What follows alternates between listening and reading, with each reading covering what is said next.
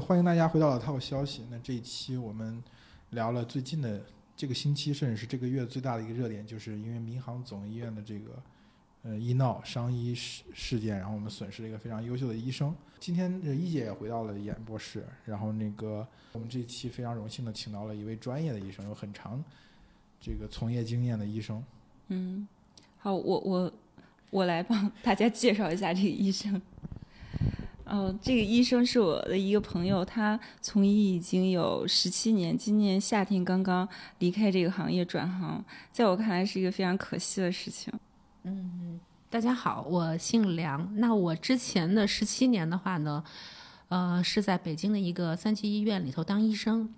在今年的七月份的时候决定转行。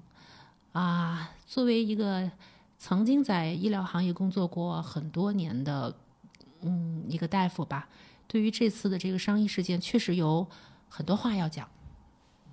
同时，今天我们还请到了一个一位医学院的学生，他也是刚刚毕业不久，然后没有选择进入医院，没有选择进入这个他本来应该进入的行业。嗯，你跟大家打个招呼。Hello，大家好，我是谋子。Hello，大家好，我是那个谋子。我以前在医学院念过书，然后后来的时候，因因为种种原因，没有选择这个行业。然后今天非常开心来到这个节目，跟大家聊聊就是医院的一些事儿。医患关医患关系占到百分之五十，雪崩发生的时候没有一一片雪花是无辜的。临床经验也好，什么之后要把它丢掉，其实很需要勇气，嗯，对吧？那一定是发生了好多好多好多好多好多好多件事情，真的是要离开了。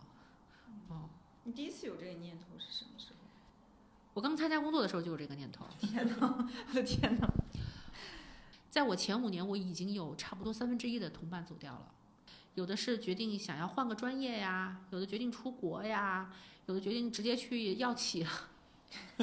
当医药代表。那然后我大概还是比较可能可能考验下来，我就坚守下来了。就是我为什么就是最后决定说真的是要走，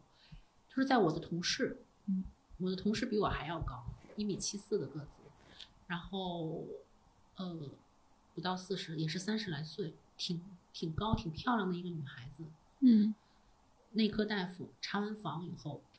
然后呢，就有一个，其中有一个病人家属，就是病情相对还平稳，其实就是说我没什么大事儿的那么一个，就想来问这个大夫说了解一下病情。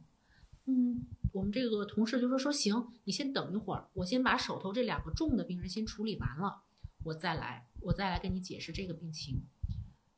这个家属不依不饶，说我们老太太怎么怎么怎么怎么怎么怎么，追着我们的这个同事到了会议室，然后等于是把他打倒在地，摁在地上打。当时还有一个护士在旁边，就所以那个那个护士第一个他不敢动，他能做的只是拿着手机在旁边录像，他能做的只是拿着手机在旁边录像，然后跟外边说说你们赶紧打电话叫保安。最最让人心寒的一点，可能是领导在处理这件事情的时候，最最强调的一点说：你们视频不要随便乱发，不要引发不好的社会影响。这是领导，就是就是医院的领导，作为在这种事件中，他的态度是这样子的。所以你可想而知，我们作为临床一线工作人员，我们是很很灰心的。嗯嗯，你知道这个医生的这个成就感哈，我觉得来自于。每说实话，每一个医生他能够钻研的领域其实是很有限的，但是在这个领域里头，他钻的最深，他就很有乐趣，因为这件事情只有我知道，而且我知道的最棒，这个成就感很好。另外还有一个就是来自于你，你把这个病人治好了，嗯，哦，我们花最多心思的那个病人，不一定会感谢你。嗯，就是你在他身上，其实你花了好多心思，但是其实确实病人不知道啊，也我也不需要病人知道，但是来会来感谢你的这一部分病人会给你很大的鼓励。但是其实我我刚才说的这些成就感的这些部分，在我的这个职业的体验里头所占的比例确实是越来越小，越来越小的。那它被什么东西挤占掉了呢？医患关系的问题。就像我我你刚才也问到我一个问题，就是我会在见到第一个病病人的第一面的时候，对他做一个评判吗？会，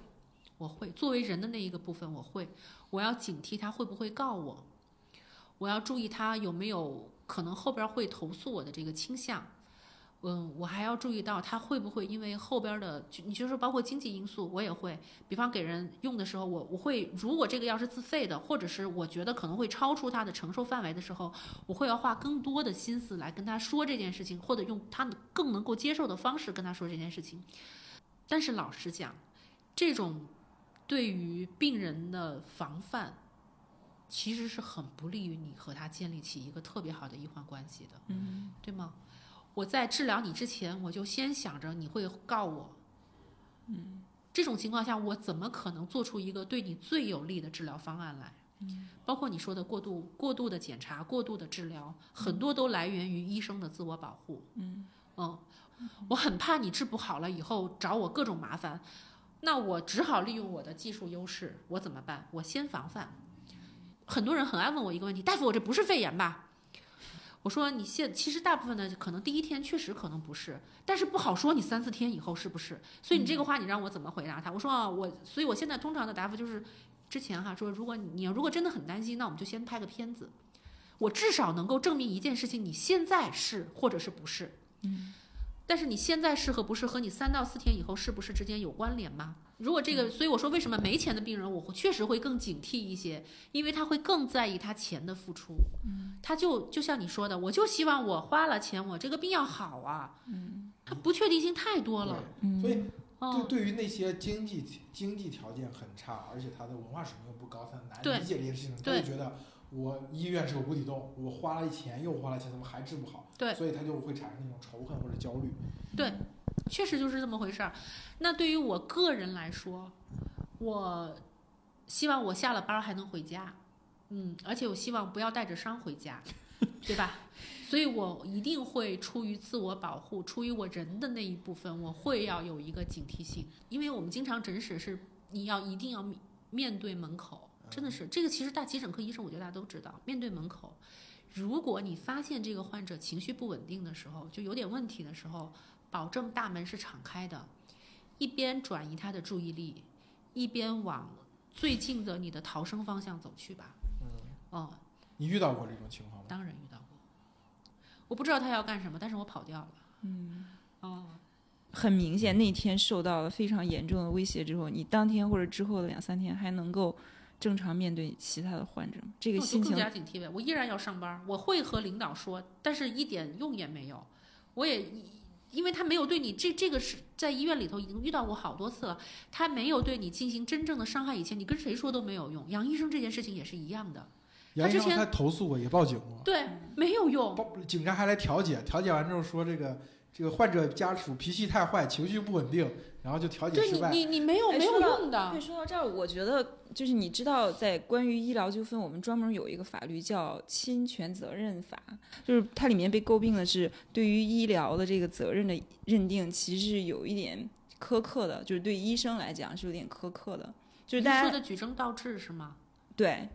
对，就是在这个上面，大家很多医生就非常怕这个侵侵权责任法，就是患者拿这个东西去跟自己就真的对峙到法庭，也不叫怕吧，就是这个东西很麻烦，就需要医生自己去证明自己，我要证明我是清白的。嗯，就是很奇怪，我们不知道为什么会有这样一个东西。我看在美国，一般像这种事情，他是这样做的，就是他一般你开始去治疗的时候，他会有第三方帮你去做那个资料的，就是备份，然后一旦出现纠纷之后，他会有这种就是专家证人的这个角色，就是有他会引入进去，去把这个把这个事故做一些评判，就不需要去自证，这自证也太难了，听起来。对呀、医生和科研人员其实有点像，就是他的这个职业发展的道路其实相对来说是比较固定的。比方一般来说，在北京这样的大的城市里头，你要能够进到一个比较好的级别的一个三级也好，或者三甲以上的医院也好，基本上准入门槛就是硕士或者是博士。可能现在应该是以博士为起点，嗯，那博士以起为起点的话，至少就意味着这个人参加工作的时候，他应该是二十七八岁了。除非是，比方说，如果是十八岁上大学，我上八年制的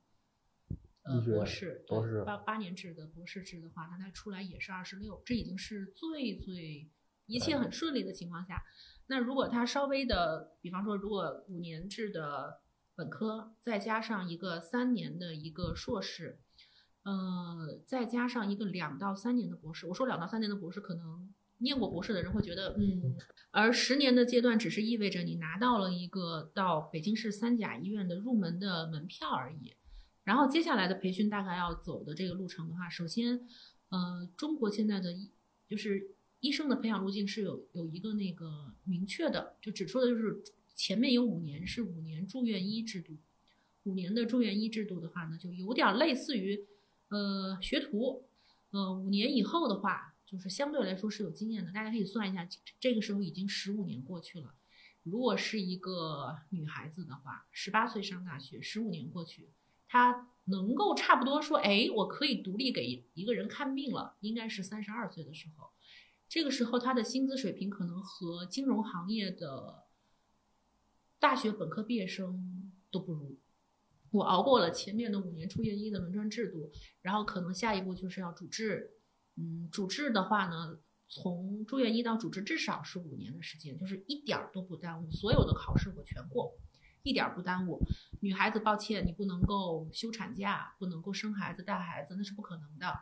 然后五年以后，如果到了主治，那就意味着说我可能后边下一步奔的就是副主任，从主治到副主任，可能最快最快的话又一个五年。这五年里头，呃，要发文章，可能要写 SCI。嗯，然后呢，要大概每年两到三次的考试是很正常的。到这个一切顺利的情况下，可能五年以后能够当上副主任医师。这个时候通常来说是四十岁左右，四十岁左右的一个副主任医师，呃，就是比较符合这个行业的一个一个标准了。可能对于某些人来说还有一点点很压缩，就意味着他前面一点都不能耽误。我刚刚说这么多，实际上就是想表达的一个意思，就是说，医生一个能够做到门诊以专家门诊的身份来给你看的人，他背后是熬过了十几年、二十几年，相当相当不容易的一个阶段，他才能够做到诊室的后边来给你看病。嗯，我我觉得这个过程其实对女性来说是这样，对男性来说更煎熬。为什么？因为其实要求男性承担家庭经济责任。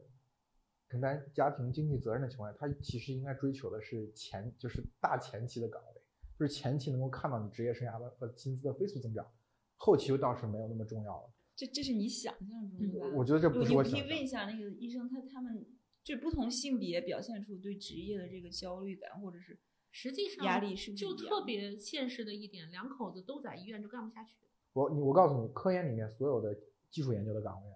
一定是女性比男性多的。真的是这样，医院是这样，也是。嗯，他他他为什么？就是因为男性刚开始无法忍受这个低工资。你会发现，这个比如计算机相关的专业，男性很多。为什么？这是一个收高收入的行业啊。在我们印象中，基础研究应该可能是个男性占比。比如说，你看诺贝尔奖获得者，对吧？或者说这个教师大学里面的教授什么的，他就非常明显的男性主导。但是到研究生、博士生这个层级，你会发现都是我我我在我的研究所里面，我全是师姐，我就没有一个师兄。我老师带的全是女生，带了一个我，虽然我不怎么醉心于科研，老师就特别希望我一定要读下去，读博士。他如果是一个男生的话，他就会全方位就像就像养了一个儿子一样，想让你继承皇位的感觉，就是他的学术地位，他的希望有一个传承。对他，他他当他考虑到自己学术地位的传承的时候，他完全不会考虑女性，他他有一种预期嘛，就是你在读博期间会生孩子。他带一个学生之后，他预期你在读博期间会生孩子的结果就是他对你很佛系。呃，平均来看，其实女性的呃搞科研的成果是很好的，但是这个成果的很好是其实靠着人头堆出来的，就是女性的人数可能已经是男性的好几倍了。但是这个时候，女性呃导导师对于大部分的女性没有追没有要求，但是总会有一两个女生特别强就突出出来了。但是男生就是每一个就跟养儿子一样，就是哪怕他不行，也要把。资源堆到他身上，这已经分不清哪个是因，哪个是果。对，已经很难分清楚因果。其实我在医院关，就是医院或者科研系统有个有趣的现象，我觉得就是比如说 PI 那个级别老板，就是蛮多女性做的蛮好的，她其实终身都没有结婚。就我身边蛮多这种例子的。那个北京妇产医院那个创始人叫林巧稚是吧？她不是终身未婚吗？对对对，协和的吧？对，协和的，嗯，妇产的那个，就是。我觉得这个现象蛮有趣的，就我们原来那个院长，他是那个哈佛哈佛毕毕业的，然后他也做的蛮好的，就是就是在科研上面成就很好，他也终身未婚。然后我那个同学的同学的那个老板就是复旦大学的那个，他也是没有结婚，就是他就是女性 PI 做到比较高，或者女性的主任也好做到比较高级别，就是很多时候他可能就牺牲了婚姻或者怎么样，这是我的观察，我不知道它是不是一个普遍的现象。当然是了，当然是了。你追求普世的幸福的时候，和你追求一个自我实现的一个更高的目标的时候，永远都会有取舍。在医院里头，可能男性也会更多的集中在收入比较高的地方。这个确实也是。你比方说，我们经常看到的，为什么外科，比方神外呀、骨科呀，相对来说这些科室的男性就会更多一些？因为就是这个事实也是，确实他们的收入会相对高一点。那么高，而且我我从来不知道这个医生高薪的这个这个传言是从哪里来的。我接触过的所有的医生，电视剧里来的，影视作品，那可能真是影视作品了。呃，对电视剧，我觉得这几年渲染的就是看了好多这种这种那可能是韩剧吧，精英范儿英，剧精精英没有没有，不是，我觉得是这样，我觉得我觉得是这样，是这样啊。我们的这个职业剧其实是抄美剧的，因为美国确实是医生的收入很高，有那个精英范儿。但是等到他拍中国的剧的时候，他要用美剧那个框架，对吧？这个时候它里面树的那个人人设，你会发现都是从美剧里抄来的。就很奇怪嘛。对他，你看，你看他他搞美剧的时候，他搞这个中国这个医生职业剧，他一定是搞一个从海外回来，就是哈佛医学博士哈佛医学博士，然后在美国已经拿到很高的薪水，然后回来是走的人才引进，可能还是千人计划，然后就通过这个方式塑造他这个精英的形象。但是这个播的多了，大家觉得哦，医生好像都是这样。这样的医生通常不是临床医生，嗯，他一定是有做科研出身的医生。啊，对，还有个，请问基层的医院，它毕竟它不如北京大城市这些医院，它这个系统化程度高，大家管得也很严，不可能出现医生拿很多红包。但是我觉得基层，你比如说这个市地级市县级的医院，特别是主刀的医生啊，我我我自己有这种感受。我上次不是说那个我们回去坐坐一桌，肯定是麻醉医生，我们那个同学，他其实学校也不是很好，新疆医学院的，但是他很少，他是属于很少读的麻醉学的。然后就是他一定是做上座，因为我们都生了，就是那一桌的人都陆续生了孩子，生孩子的时候所有的无痛分娩都是要找他的，所以他就社会地位巨高。但是你说这个是不是有可能有一部分社会这种社会地位就转化成了变相？嗯，我觉得在基层可能是相对容易一些，但是在北京是很难的。我觉北京其实挺难的。对，心眼科、银外科、那个牙科怎么算进去呢？牙科是吗？对哦，意思的，不同科室之间的职称可能晋升的速度不太一样。通常来说，我们会认为外科系统，就比方说像呃普外、神外，呃眼就是呃眼科这一类的外科，他们必须要很早很早就要拿到副主任和主任，他们发 paper 会很早，有的人在博士的时候就已经把 SCI 做完了，那他后边只是把他的临床的一些资料资这个资历拿到以后，很快就可以申请主任。但是像内科医生、儿科医生，就是更多的我我会觉得是靠嘴吃饭的这一波人，他的这个经验是从哪来的？他不是靠手做来的，他真的是靠一个一个一个病人积累上来的。这种靠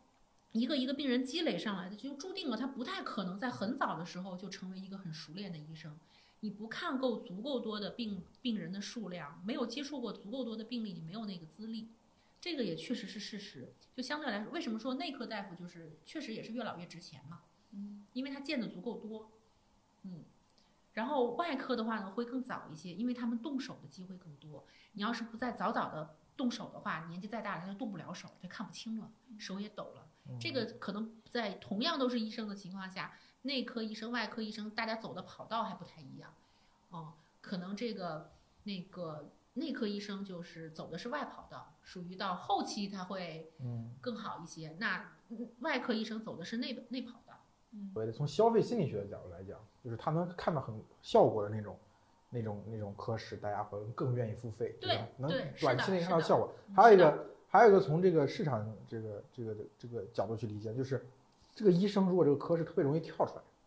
特别跳到民营医院或者自己独立开诊所，越越容易的话，他其实他的收入会越高。对就因为中国目前就是这样，你看口腔科、嗯眼科，嗯，然后还有一些就是可以完成一些比较小小型手术，比方说我我之前提到过张强医生，最早走到体制外的，他就他很聪明的选择了一条走静脉，就是专门做静脉手术。因为这个相对来说对于技术的要求，呃，没有那么的高，就是对于手术室啊什么的没有那么高，更多的可能跟服务相关。就每个人选择的道路是不一样的，这个也确实是，嗯，对，就是他可能不太依依托于大医院的平台的那种科室，他就很容易独对立。因为我没有我，比方说，我简单的说，我我做一个静脉的手术，我不太需要你很高深的 CT、PET，我不用，有超声，啊、做一个评估，或者说你去其他医院拿过来一个你的全身的状况的评估，我就可以做了。嗯，但是同样的，同样是血管外科，我做一个心脏搭桥的手术，那后面是一个很大很大的团队，比方说你的麻师。你要有一个人，可能大概有两到三队、两到三个人的一个整个的麻师的一个团队，有个人负责这个，呃，手术过程，有一个人是负责这个体外循环的这一部分，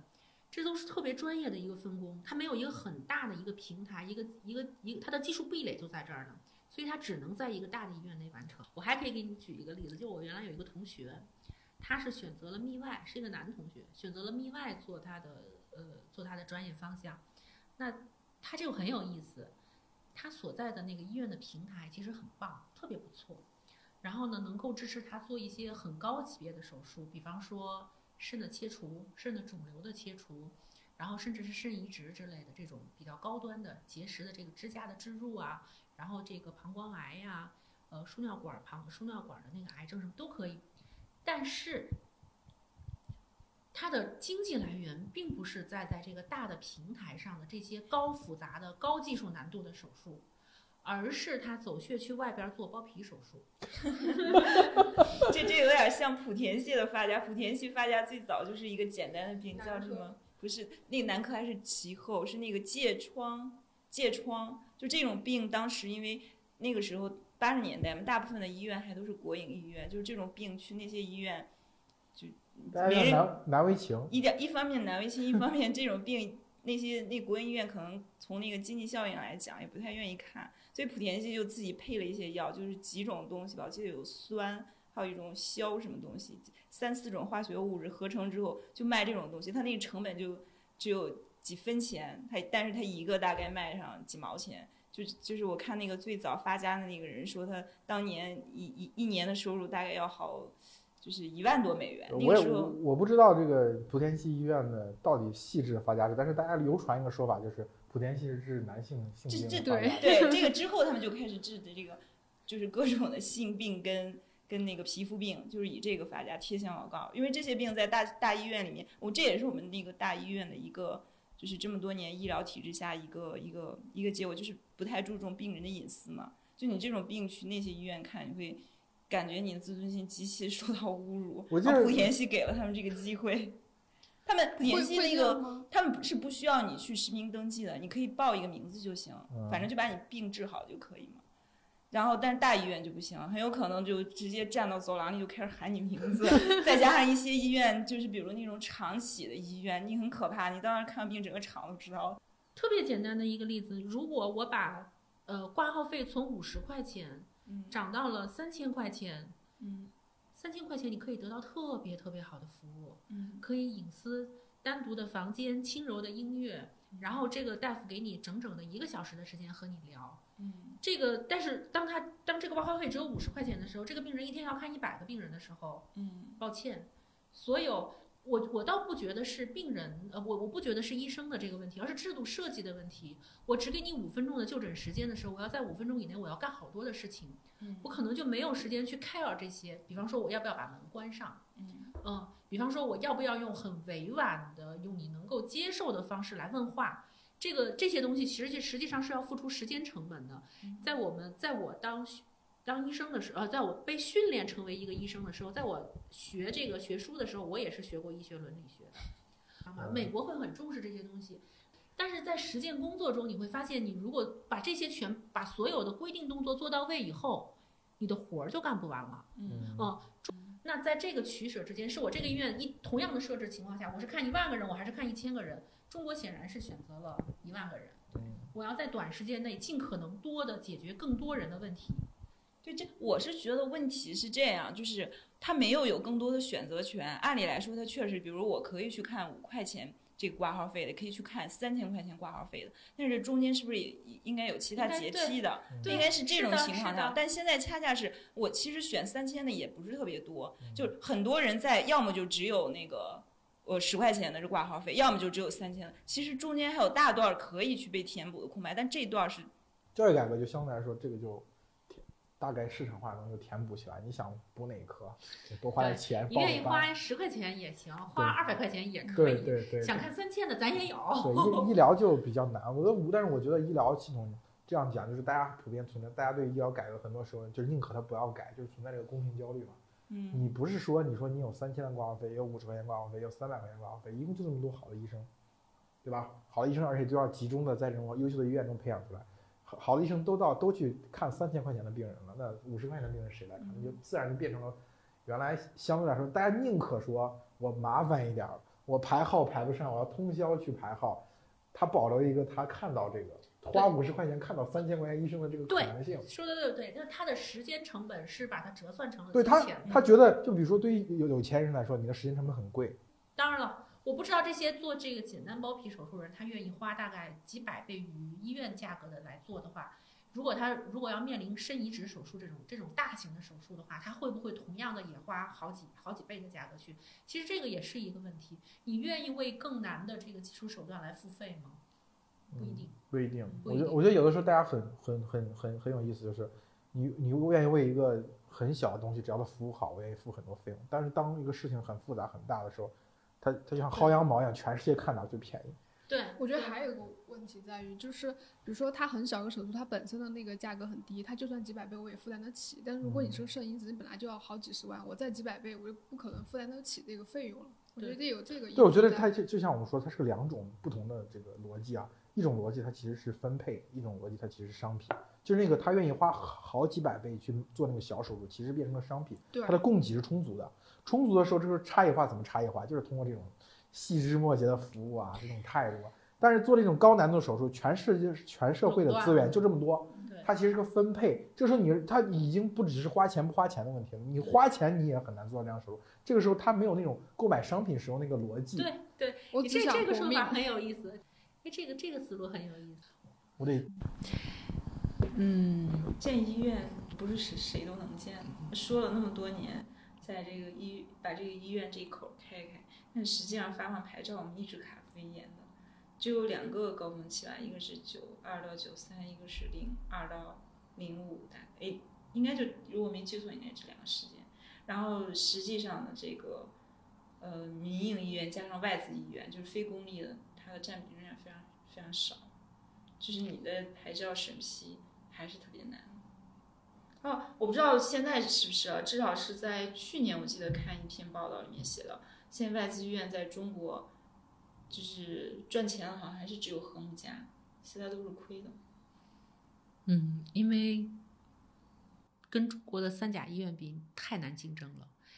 嗯，价格还有对这么便宜 然后就是这个提供的服务，就是性价比真的是超高。包括我现在有的时候，人家也会问我说：“你你去哪看病怎么怎么？”咱们三甲医院的国际部很棒啊，特需门诊很棒啊，性价比超高啊。嗯，比方说儿童医院，我给你举一个例子，我大概若干年前，我们家孩子曾经在儿童医院做过一个小手术，特别小的小手术。当时有两个解决方案摆在我面前，一个方案呢是在他的本部。那医疗就是医保是能报销一部分的，那个手术的费用十年前了哈，那个手术费用大概是两千出头，但是要等到三个月以后。那另外一个方案的话就是，呃，去新世纪儿童，就是它旁边的那个，那个打包价五千块钱，纯自费，一分钱不报，但是你下礼拜能安排上。那我翻过头来问，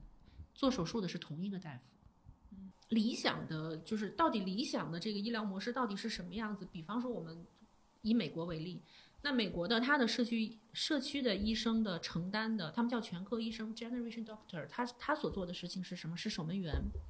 我拦住这个，比方这个社区如果有三千户人，这些人他们可能需要或者他们希望要看什么病，但是第一个，首先他们没有足够多的专业能力来辨别我应该去看哪个科，对吧？可能我只是觉得，我举个例子，我只是觉得看东西有点模糊。但是看东西模糊这件事情，有可能是眼科的事儿，那也有可能是神经神经的事儿，甚至有可能是糖尿病，我可能是内分泌的事儿。但是对于病人来说，他是不知道的，那他会先去社区医生那里，社区医生那里给他设置了第一道门槛，然后你到我这来看，可能会有一些特别基础的医疗，然后我会发现哦，原来你有可能是这样的问题，然后再由社区医生我再给你往上转。转诊到一个更合适的一个地方去，比方说，如果真的是脑子里长东西了，那他直接就把你分到神外去了。如果发现啊，其实只是血糖的问题导致你的视物模糊，那我给你分到内分泌去。这样的话呢，有一个什么特别好、特别好的地方，就是医疗资源得到了充分的利用。中国的教育体制来，呃，中中国的医疗体制来说，他可能是我视物模糊，我就去了三甲医院，我可能去了之后说，哎，我看东西看不清楚，有的人自己直接挂了个眼科。有的人可能会想一想，我看不清楚，那我问问护士吧。护士可能给你随便先分一分，就分到了眼科去。然后就眼科的大夫就视物模糊是吗？他先照着他的眼睛的常见的视物模糊，把这个人给查了一遍。查完一遍之后发现，哎，说你不是眼睛的本身的问题，可能是别的问题。那你要不再去别的科看看？好，然后这个时候他这个病人，首先这个病人从就医体验上来说，你看。我花了好多的钱，转悠了半天，因为查完了之后可能我觉得那个是那种对抗性的情绪，基本上就在这种流流程过。对对对，他他不是一两天查前面这一对，可能已经查了一一俩礼拜了。说你看我钱花了好多，时间花了好多，最后告诉我不是眼睛的毛病，我还要去别的地方，然后他就开始他的慢慢的求医之旅，可能要经过两三个科室以后，他才能找到他最终的那个症结所在。这个时候，第一个对于前面的若干个他看的大夫来说。浪费了很多的医疗资源，对吗？我又看了一个数据，说这个这两年三甲医院的这个就诊人数次比占那个总就诊人数的这个比例，这几年是越来越多的，现在已经超过了将近百分之六，已经将近到百分之六十了。就之前可能还就百分之三十多。这个这个这种这种集中，大概就成为一个无解的事情。这个实际上就是医疗航母的虹吸作用嘛。我得了什么病的时候，我想去哪里看？你是会用自己的脚投票的，你不用去看那些数，你只问问自己：我的家附近有靠谱的小诊所吗？有我值得信赖的医生吗？所以你像这种情况，根本不具备他上一次讲的，我用这个价提高价格，我就把能把能做到把这些就诊的人人人给做个分流，不具备这种。没有没有提高价格，关键是。嗯，你提高了，你觉得能吗？现在是这样，从目前国家医疗改革的方向上来看，我觉得还是有效的。嗯，至少有一些，就我能够观察到的，身边的就是老头老太太们开药，甚至是有的时候我，嗯，说的不客气一点，有的老头老太太找大夫是去聊天的，啊，我会认为是对医疗资源的一个浪费。就像我们之前说，杨医生讲那个《北京爱上西雅图》里面，他讲这个他做他一年做的心外手术，但是。美国一个医生可能一年做对一天，这这确实是事实。对对，这个事实就说出，他其实就就论证了，就是你你你你要你要你要培养这种高水平的医生，在中国现有条件，你说没有三甲医院怎么办？医生的自由度没有那么高，它代价是是资资源的集中，但是好处就是水平的提升嘛。这就是我说的，三甲医院它是有合理性。你不能因为这是既是它优点也是它缺点。对对，就优点在于所有。的资源包括人才啊等等都集中在一个地方，然后缺点就是把其他就更低级的医院的那个全部给吸光了。很简单，就两个医生，比方说你可能要去做一个什么手术，哦，现在有两个医生摆在你面前，其实是可以选的。那 A 医生的数据是这样子的，他的手术成功率百分之九十，术后感染率百分之零点五，然后他的人均手术花费是五千，啊，这是他的数据。那然后还有一个 B 医生，B 医生的话呢，手术成功率百分之七十，术后感染率百分之二，人均花费一万。这两个 A 医生和 B 医生，你现在去选，你要去找他们其中一个人做手术。我有问题啊，嗯，就是他们两人治疗的病是一样的，一样的，就都是个阑尾炎手术。选 A，我们呢直我们就直接听直觉，没没有那么复杂，选 A。对，因为听到百分之九十治愈率。A 医生严格的，我只要青壮年的，就比方说阑尾炎手术哈，我只要青壮年的，没有任何并发病的，就这人不能有别的什么糖尿病、高血压，我一概不要。我只要他年轻力壮，嗯，简简单单的来，然后我预期对它的效果会好，我才做这个。而且这个阑尾炎我觉得很简单，不是一个特别复杂多变的。比方说已经是腹腔感染了，到了晚到了很晚的时候，整个腹膜全全部感染，腹腔感染，甚至是有可能已经有粘连的这这这种病人我全都不要，我只要那一部分好病人。乙乙医生呃，B B 医生就可能属于就是来者不拒型，你只要来找我做，我就帮你做。所以还是两个两两个方面东西，就是一个是样本，对一个是其实分母的大小。其实主要是来自于样本的差异，对选择的差异。嗯，但是那这样的话，其实对病人来说还是选 A 更好。就是如果我我选了 A，我又符合 A A 大夫的这个，那肯定不是啊，因为你 B 大夫经历过复杂情况，哦，对，也有道理。对？你因为 B 大夫他什么样的情况他都处理过，嗯所以他可能会他的实际上他的他他被练的更多，对嗯他什么样的事儿他都干过，他可能被练的更多。嗯我给你们讲个故事吧，我很喜欢听故事哈。这是我原来我一个病人，嗯，这个病人的话呢是一家三呃，这个病人是男性，大概他那个时候是四十岁的时候，四十，肝癌，发现的时候已经是就晚期了，转移的地方比较多，然后呢，呃，已经没有什么手术机会了，但是那个时候比较幸运的是靶向药刚出来。他很幸运的入组了。入组以后的话，他对那个新出的靶向药物是敏感的，好像当时是第四期临床，说如果你自己先要需要自费购买第一个疗程的药，然后呢，第一个疗程的这个药呢，如果有效的话，他们有效是有一个判断标准的，就比方肿瘤缩小多少或者什么什么，有一堆的标准。如果你的肿就是这个入组了成为有效组的话，你后边所有的药，我们全部免费用。那第一期的话，大概当时给出的那个总价是二十万，就是说第一第一次的这个疗程可能需要用到二十万。我是当一个好消息告诉他的，结果没有想到他们两口子沉默了很久，说，呃，我们商量商量，说商量商量，再告诉我结果。然后他们就过了三年以后跟我说说，说我们可能拿不出二十万，就就不治了。就是我，我就我就跟他爱人聊一聊，我说跟他老婆聊一聊。结果他老婆是后来是这么跟我说的，他说是，他说他们现在家里确实攒了十几万、二十万，但是这个钱是给他们家孩子上大学用的。他说，梁大夫，你你说我要是把这个二十万全部，他其实他老婆还有一线希望，跟我说说我花了这个二十万，是不是就一定能好？这话我不敢说，我不知道是不是一定能好，也可能也无效。二十万是他们家的存款的，所有的钱宅不在一起啊，有二十万的存款，再往后退就是他们家那套房子，嗯，哦，那房子在北京二环以里，其实还挺值钱的。但是他说我没法卖了房去治，我没有办法卖房子治他的病，因为卖了房子，我觉得惨一点都不惨，二环里的房子二十万，而且他流动资金也有二十万。如果他去用水滴筹，我都觉得会被骂的。肯定会被骂在。所以说在你的评价里，其实这一些的人是不应该用水滴筹的。对呀、吧你还有套房子，你还有流而且是动资金。北京二环以内。对，北京二环以内的房子，你你二环的房子，你换到五环，中间的差价也够了呀，够好几次了。成人就是一个成人的白血病和一个老年人的白血病和一个儿童的白血病，可能受到的待遇完全不一样，截然不同。首首先，这些病发生在不同年龄阶段的人身上，确实预后也不一样，这个是确实是这医学上是有有有这个道理的。那另外一个就是你花钱的问题，嗯，我我反正是特别真实的，就是讨论说这个孩子我治不治，放弃不放弃这件事情上头。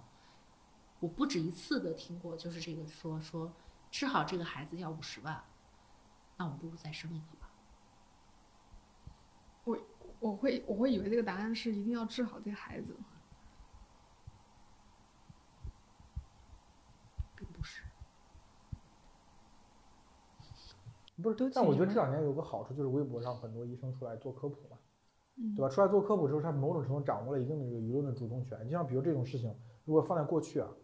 可能我会我会发现有些莫名其妙的媒体会写一篇不利于医生的报道，就是对对这种对他他会很详尽的采访这一家商医这一家人，然后讲讲他们的苦恼，把它讲得很清楚，医生那边没办法发言，就像你们可能医院也会管着你们，对吧？对你们自己也很难去发声，最后讲出来这个故事就变成了这个医生活该。但是现在因为很多医生在微博上做科普，这个事情出来之后，他也可以用自己的专业这个对的知识去大概分析一个这个事情，然后医生的声音就相对来说比较容易传播出去。我觉得这几年在那个医疗剧当中吧，或者说电视剧当中，对医生那个群体的看法转变还挺多的。我记得好几年前赵宝刚有个电视剧叫什么《我的医生我做主》，哦不，《我的青春我做主》，然后里面有一个那个剧情，就是说当时那个姥姥还是姥爷，反正快去世了，然后当时去找医生，反正中间就描述啊，怎么那个医生需要收红包啊，巴拉巴拉，就是非常直白的，就是说医生会收红包。但这几年其实普遍上医疗剧当中都不会出现这种情况，就整体的舆论的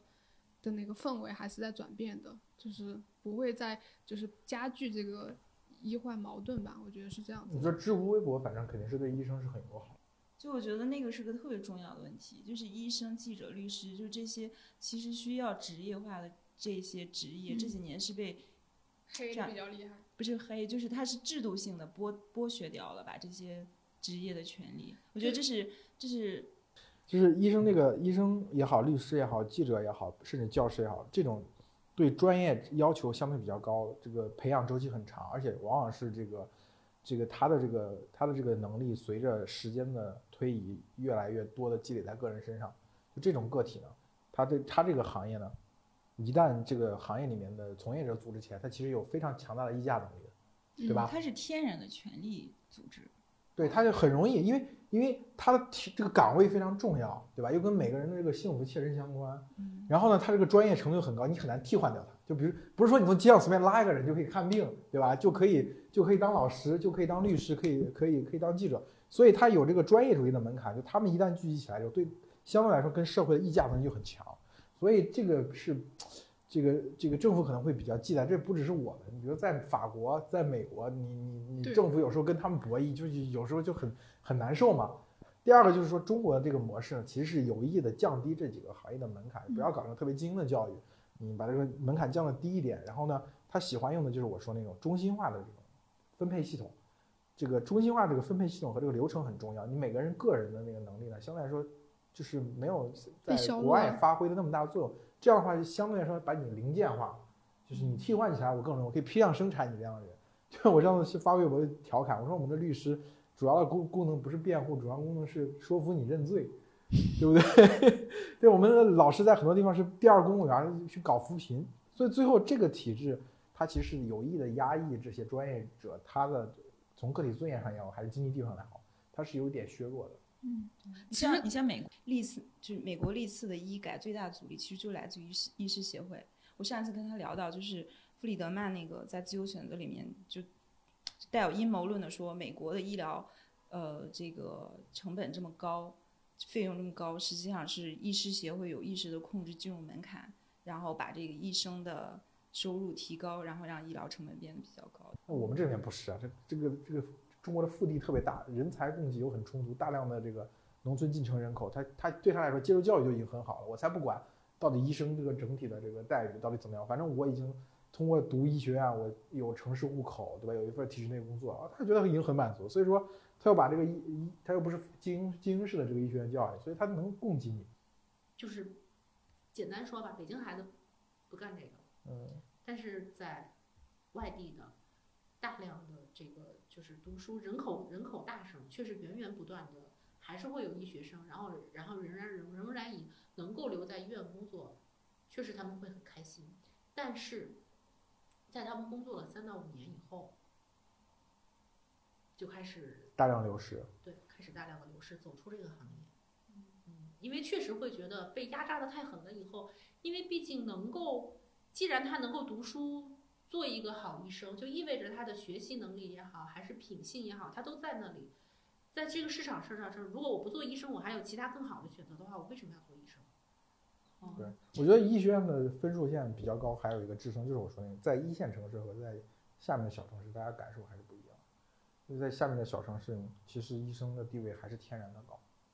就是这个，哪怕有些商医的事故，我觉得这就是我说的，就是你你你在大城市里面，真的经常会遇到那种流氓无产者，就是这次这这次这个嫌疑犯，那他就他不守规则，然后大部分中产阶级守规则，他不守规则就可以破坏这个整整整整个一套的体系。但是在下面的小城市，他除了这套规则之外，他还有一套小城市的人情世故，就是在小城市里面的医生很容易利用另外一套规则，他占据一个优势地位，你很难很难在小城市。我觉得你看那个商业地图就能看出来，那个集中的商医的反而是反而是运行良好的这种我们认为治理更好的大城市，小城市反而很少，就那种欠发达地区反而很少。那我有个疑问，是不是他们也有，只是没有这么大范围的关注？也有可能，就是有可能说这个东西没有报道出来，但是我觉得以我自己的这个经历来看，从北京和我老家这个经历上来看，确实在在北京，我某种程度上觉得医生其实是个弱势地弱势群体，对就是因为他他只能守规则嘛，这个地方规则其实是他管医生不管病人的，规则是给守规则的人。对，规则是给守规则人制定的，但是你到相对来说比较小的城市，它有另外一套规则之外的一套规则。那在那套规则里面，医生是比较占有占据优势的。他所以我觉得这这是这是就是我不我我当然也不能建议说医生医生朋友要去小城市去 低线城市，这也不可能，这是从专业的角度来说也是也是不合适的。但是我觉得这个这其实是一个一个现象，就说明医生这个职业他不能只看他的职业，他他还是脱很难脱离开这个社会环境。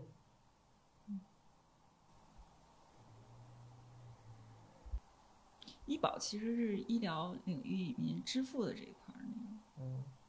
最根本的那一块儿。所以医生有时候很很扭曲，也是因为医保的。对他这个医保的额度啊，就是我记得看过一个观点说，因为就是医疗这个事情，它人有天然这个无限追求的这个欲望，就是我不可能我治到一定阶段我病没好我就停下来，它一定有这个无限追求的这个欲望。这样的话，就是医保是一定要设上限的。像像最早你说那种福利式医保，它不设置这个上限的时候，它一定会造成过度医疗。就是我这个是我这个病没什么问题，但是我宁愿多待一下，我使劲治。这个时候，医院跟医生跟病人之间会容易形成合谋，就是他们会做会去做做这个福利套利。但是呢，一旦那个医保的那个，就这个时候就会产生那个有自费跟这个医保支付之间的这个差额。但你说话说清，医保如果有限额，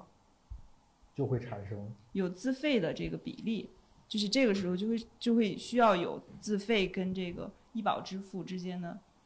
这个区隔，但是一旦自费的比例又超过了一定阶段，这个时候就又会产生这个看病贵的这个问题，这这中间的一个平衡是很难打破的。这个具体的数数据我忘了，应该是在就是医保的支付比例大概在百分之七十多之后就会产生这个这个就是无限去治疗，不是不是无限，就是这个过度治疗的问题。哎，这个数据是哪里来的？我忘掉了，我应该是在一个一个讲这个国际医疗经验的一个论文里面看。对吧？然后最重要的是这个控费到底是谁来控？我们国家是相当于是让医生控控费变成了医生的 KPI。对呀、对呀、所以我们有有的时候是变成主任，有有的时候是变成院长的 KPI，嗯，有的时候是变成主任的 KPI。那最后都要往下完了，最。后往下一层一层压下来，就变成医生的 KPI。比方说，嗯，简单的说，科室主任他要操心什么？我的病房的周转率，就是每一张病床使用的周转率。我我我有时候会说，你跟餐馆的那个翻台率，对翻台对率 差不多一个意思。然后药占比，就是我每个病人身上花的药费占到他所有的费用的大概是多少多少。呃，还有什么病房周转率、抗生素使用率，呃，抗生素使用率、平均住院日，就这个病人平均花了多长时间在医院里头住院，还有就是呃日均费用，这个病人平均每天在医院花多少钱？我觉得这些东西跟我没什么关系。我我认为我可能最需要做的是，我只关心病人的病情，并且把它治好。嗯，这个说实话是医生的天职，而且你是你最应该做好的那一部分。但是现在好多医生是一一方面我要考量这个部分，另外一方面我还要当一个会计。我在看这个病人的时候，我要在脑子里飞快的计算，我给他的开出的检查，这个药占比有没有超？然后这个呃，这是门诊的病人啊，住院的病人的时候，哎呀，几天能走？一床这个病人今天住院住的时间有点长，但是呢，他确实病情出不了院，那我在别的病床上我找吧找吧，要不让那个病人早点说，就就开始算账。但是我觉得这样对你们医生有一个好处，你们医生将来出来创业，应该这个门槛就降低很多。就把这个账算得很清楚。对对对，但但是这这个账其实算不太清楚，不然的话我们不会老被扣钱对。就是所有的这些 KPI，如果如果哪个地方超标或者是怎么，他他的那个医院对我们那就扣钱呗，扣奖金呗。那我们被扣钱扣奖金了，我们也很无辜，那我怎么办？我只好完成我的 KPI。我完成我的 KPI，最后受损的是谁？这个病人明明明明可能说做这个检查够了。不行，他腰占比太高了，要不再多做几个检查，压拉拉腰占比吧。这个病人明明出院，他可能真的是需要十四天才能够出院，但不行，这个平均住院日这个我们受不了，周转率受不了，不行，让他早点出院吧。医院里头承载了太多的社会问题，